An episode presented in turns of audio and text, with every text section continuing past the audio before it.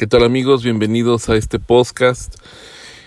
Este es un podcast sobre la el abandono de la educación media superior. En este podcast nuestra intención es mencionar algunos motivos, algunas de las razones que nos han brindado la experiencia a través de de aproximadamente 15 años laborando en, el, en la media superior y observando eh, cómo pues han pasado varios algunos sexenios. Este cada quien trata de de atacar el abandono escolar en la media superior. Este sabemos que el, el índice de deficiencia terminal lo que quiere decir cuántos alumnos entran al bachillerato y cuántos salen. La eficiencia terminal está en un 70%. Eso quiere decir de que de cada 100 chicos que entran al bachillerato, solamente 70 son los que salen. Los otros 30 pues de alguna manera se quedan en el camino, no terminan. Y eso pues es un problema que es un problema social que pues nos perjudica a todos porque si de por sí sabemos que es un, una etapa difícil donde los chicos pues no son no son niños ni tampoco son adultos apenas empiezan a, a crecer a, a tener este obligaciones derechos. Entonces es aquí donde hay un en ocasiones eso hay un parteaguas y esto hace que muchos jóvenes pues no terminen su bachillerato. Entonces al no terminar su bachillerato pues obviamente que eso los hace presa fácil de pues de la delincuencia, de del trabajo este mal organizado, de no contar con prestaciones como debe de ser.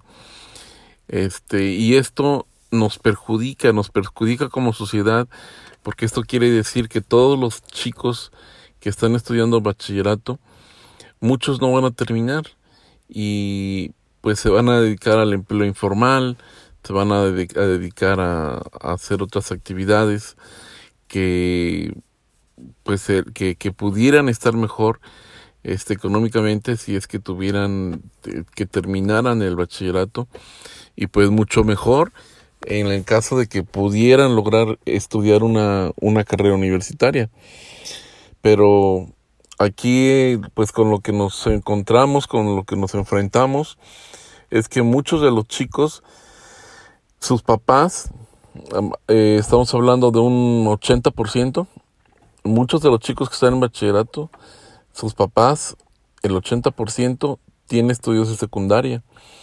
Entonces muchas veces los papás ya no pueden eh, ayudar a los chicos ¿Por qué? Porque pues ya tiene tiempo que los papás salieron del, bachillerato o porque ellos este, solamente estudiaron hasta el bachillerato o solamente estudiaron hasta la secundaria.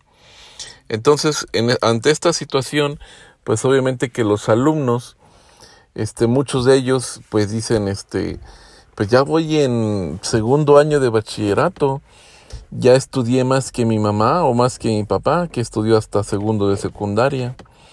Entonces como que yo ya tengo derecho a salirme de la escuela, ¿no? Ya lo rebasé académicamente. Entonces, pues, pues yo creo que ese no, no es el pensamiento que debe tener un alumno. Y algo muy importante es pues que todos estos chicos de la media superior es importante que tengan una persona, bueno, pueden ser dos, tres, pero mínimamente una persona que los impulse, que los motive a que continúen estudiando y pues qué mejor que este pues eh, incursionar a una carrera universitaria.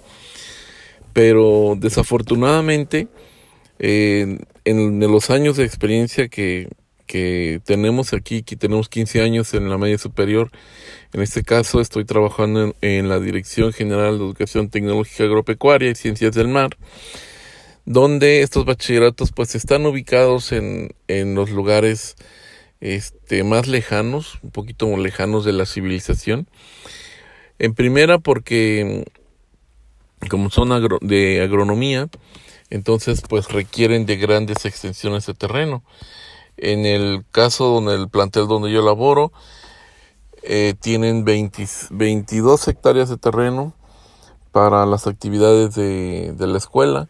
Algunas son para las instalaciones y otras son para los cultivos. Y pues de ahí se, se aprende para que los chicos hagan este varios de los de los este, de las prácticas que tienen que llevar a cabo.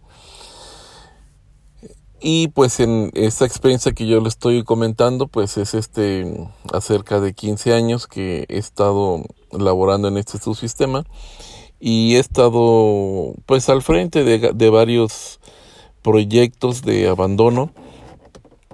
Este, como les comentaba yo al principio, hay, ha habido varios proyectos de acuerdo al cada sexenio. Todos lo que buscan es lo mismo, que el, el alumno se vaya.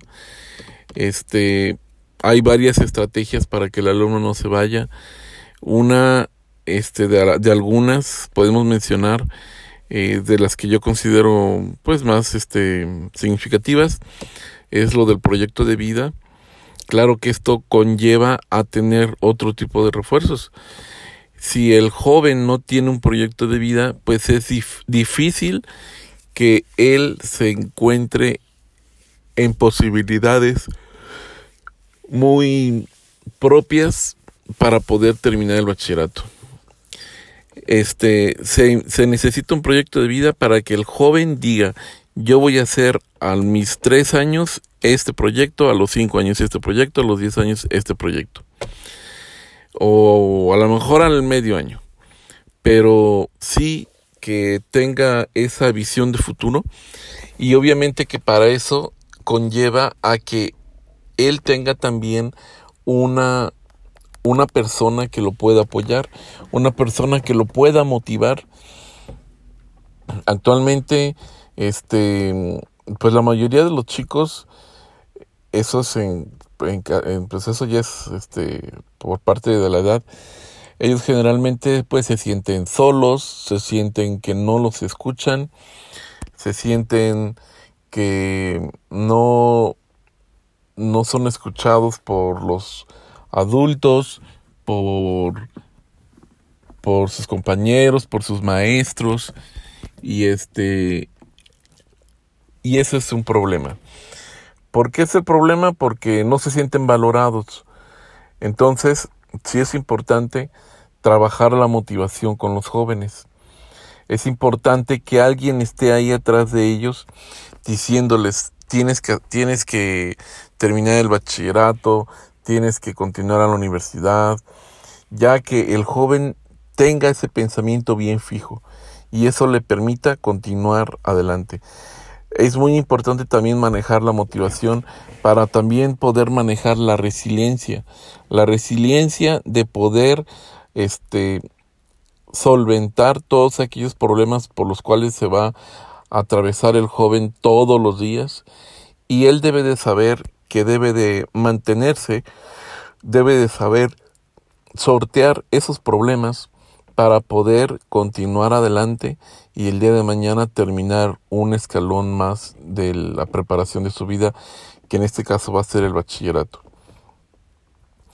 También es importante este trabajar con el joven todas aquellas emociones, emociones como la que son los que son el noviazgo, este su cambio su pues cambio de de de este pues cambio en, en, en, su cuerpo, ¿no? Los cambios de, de, de niño, adolescente.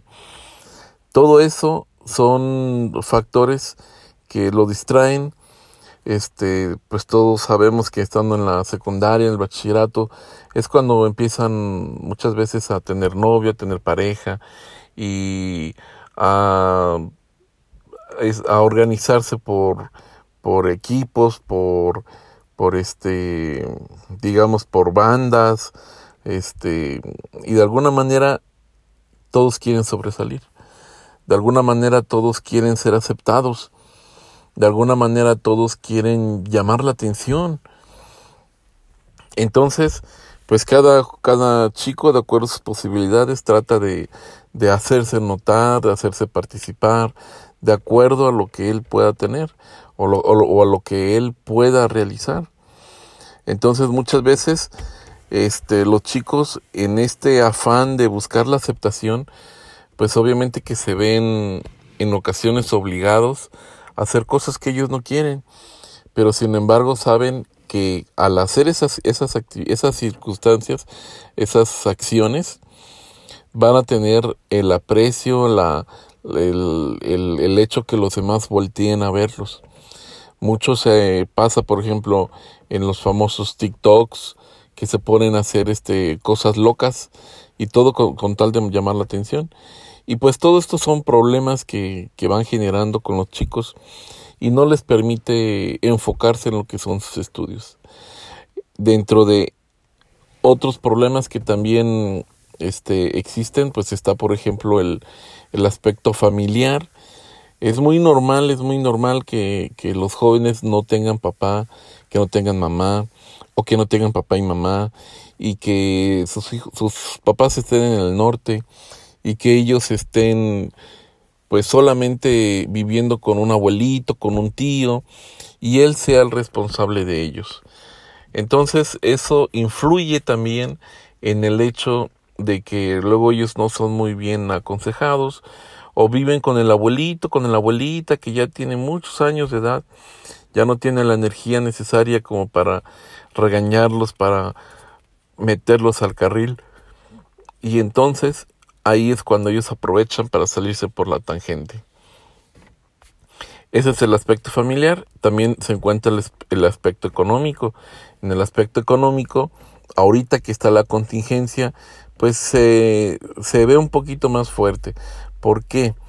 Porque en el aspecto económico, este, salen a, se, se reflejan los chicos que pues obviamente no tienen una computadora, no tienen internet y muchos de ellos solamente tienen un celular y que en muchos de los casos ese celular se lo prestan con sus hermanitos para hacer las tareas y las actividades. Entonces, en esta, en esta contingencia, pues tienen que echarle que los 50, que los 100, que los 200 pesos de saldo de Telcel para poder enviar sus trabajos, para recibir trabajos y pues incluso hasta, hasta estudiar ahí en el, en el mismo celular o tratar de hacer una actividad ahí en el mismo celular. Esto obviamente que conlleva a que los chicos no realicen bien su actividad, este, a que con los chicos este, no entiendan bien el proceso y a la hora de enviarla pues puede ser que algo les pueda faltar por ahí.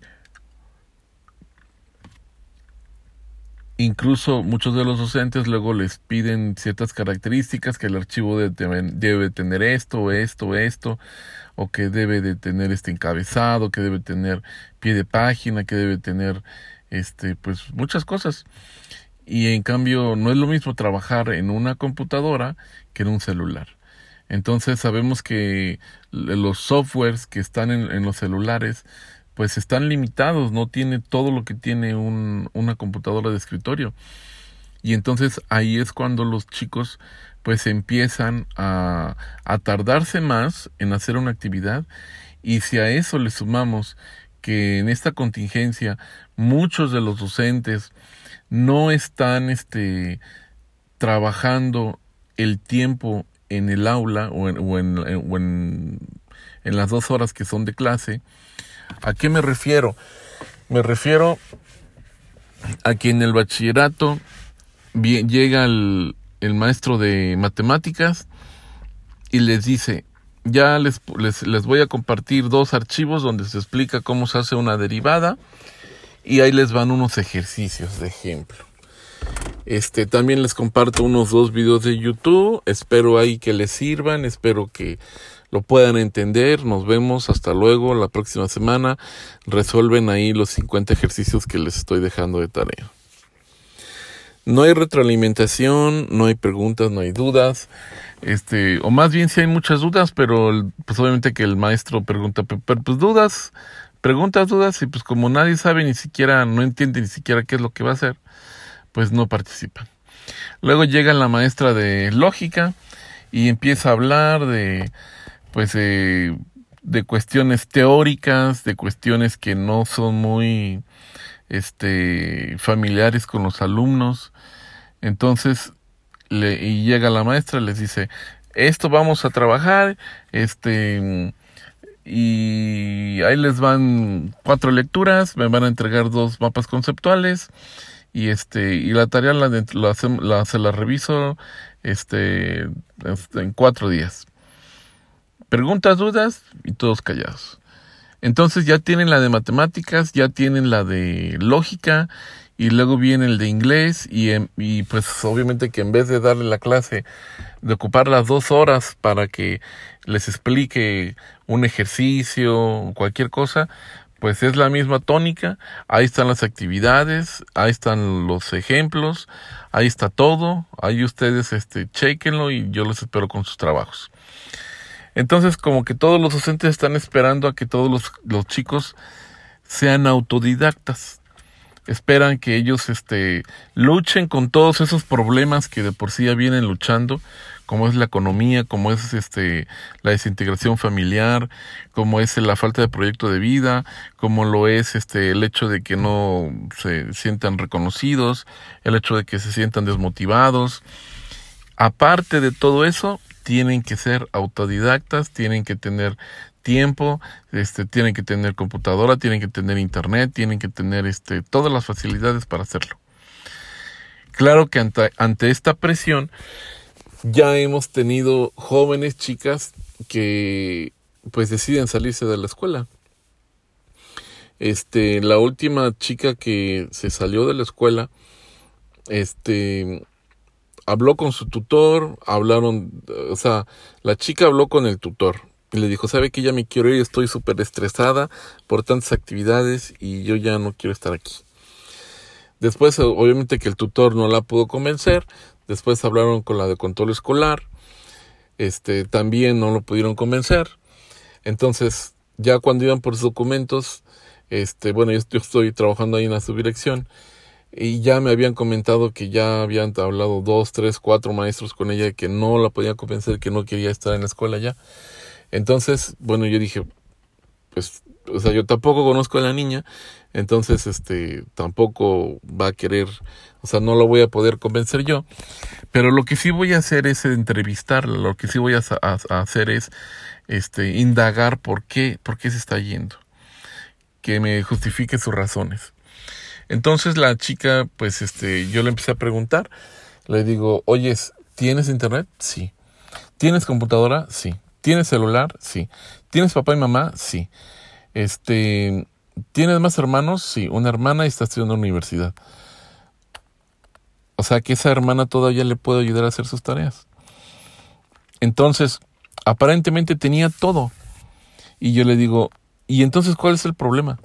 Dice, el problema es de que pues son muchas horas en la computadora, este, yo no me organizo con los tiempos, este, todos los maestros me están abrumando de un montón de tareas, no me da tiempo de hacer todo, me estoy estresando, no puedo dormir, no puedo hacer mis actividades, ya se lo dije a mi papá, mi mamá, mis maestros, entonces es por eso que decidimos que por este año me voy a salir y este, el próximo año ya nos estaremos viendo en, otra escuela. Entonces, este, pues aquí en este caso no fue, no fue el dinero, no fue la cuestión familiar, este, fueron los factores del estrés, los factores de, de no tener una, un acompañamiento más puntual con, con los docentes. Y este, y en este caso con esta chica así sucedió. Pero ya también nos están brotando algunos otros jóvenes que pues ya están poniendo a trabajar. Entonces al ponerse a trabajar dejan las actividades de la escuela, no, no se conectan a internet y entonces ellos las están realizando ya por las tardes, por las noches. aquí lo que sí tenemos que hacer es este un el pues obviamente el seguimiento puntual que también se realiza ese seguimiento puntual es que todos los días los docentes reportan este acciones como la asistencia del grupo este aunque estamos en contingencia pero el prefecto entra a todos los grupos de WhatsApp a todos los todas las videoconferencias para verificar que se estén llevando a cabo las clases. Y pues aquí la situación está de que pues se tienen controles, se tienen seguimiento, pero donde recae el asunto en la actividad que tiene que hacer el joven, el chico, ahí es donde cuando él se siente solo, cuando él se siente que las actividades lo invaden, cuando él se siente que no tiene una computadora, no tiene internet para entregar sus actividades, entonces es cuando empiezan los problemas. Y ahí, pues este, pues está la otra alternativa, la de la del cuadernillo. Eh, con el cuadernillo este se le entrega al chico sin computadora, sin internet, sin celular, ellos que lo, lo contesten, pero aún así este estamos ahorita batallando porque pues los chicos no no este como que no les agrada mucho el cuadernillo y hay algunos que sí lo están lo están trabajando. Pero de por sí los problemas que ya se encuentran en el medio superior, al agregar este nuevo problema de la contingencia, pues claro que se agravan algunas situaciones. Ahora, no todo es malo. También el hecho de que de que estemos manejando casi todo, más bien todo por línea, pues hay algunos procesos que ya se han automatizado por línea. Esto nos ha permitido pues también llevar un mejor control en asistencias, en calificaciones, en, en este boletas que antes no se llevaba. Entonces, claro que no todo es malo, no todo es bueno, pero sí hay que tomar lo, bueno de cada circunstancia, de cada, problema que se nos, se nos atraviesa en la vida. Y por lo mientras este, las acciones que nosotros tenemos pensadas llevar a cabo las llevamos a cabo junto con los, todos los tutores que son cada, grupo tiene un tutor. Y pues también con los docentes en, en cuestión de academias este para remarcar que las actividades se trabajen en el aula se trabajen en el salón y que no estemos saturando a los chicos con tantas actividades mucho de esto, pues este es lo que estaremos trabajando. Ya llevamos aproximadamente, no sé, desde marzo para acá, pero cada vez este, tratamos de mejorar las cosas para que este problema de abandono escolar pues sea menor, no sea mayúsculo. El abandono escolar siempre lo hemos tenido sin embargo, pues este, ahorita, pues como que surge como foco rojo al manifestarse estos problemas que pueden haber en las escuelas al pues al no tener este el completo control de las actividades y del seguimiento. Pues muchas gracias, gracias, gracias por su tiempo, gracias por la escucha y grabaremos el siguiente podcast cuando avancemos al siguiente parcial. Ahorita estamos en el primer parcial, pero en el segundo parcial vamos a continuar con el segundo podcast para compartir cuáles son aquellas experiencias que nos han funcionado bien, algunas que nos han funcionado mal y algunas correcciones que pudimos haber hecho. Por el momento es todo. Muchas gracias. Hasta luego. Pásela bien.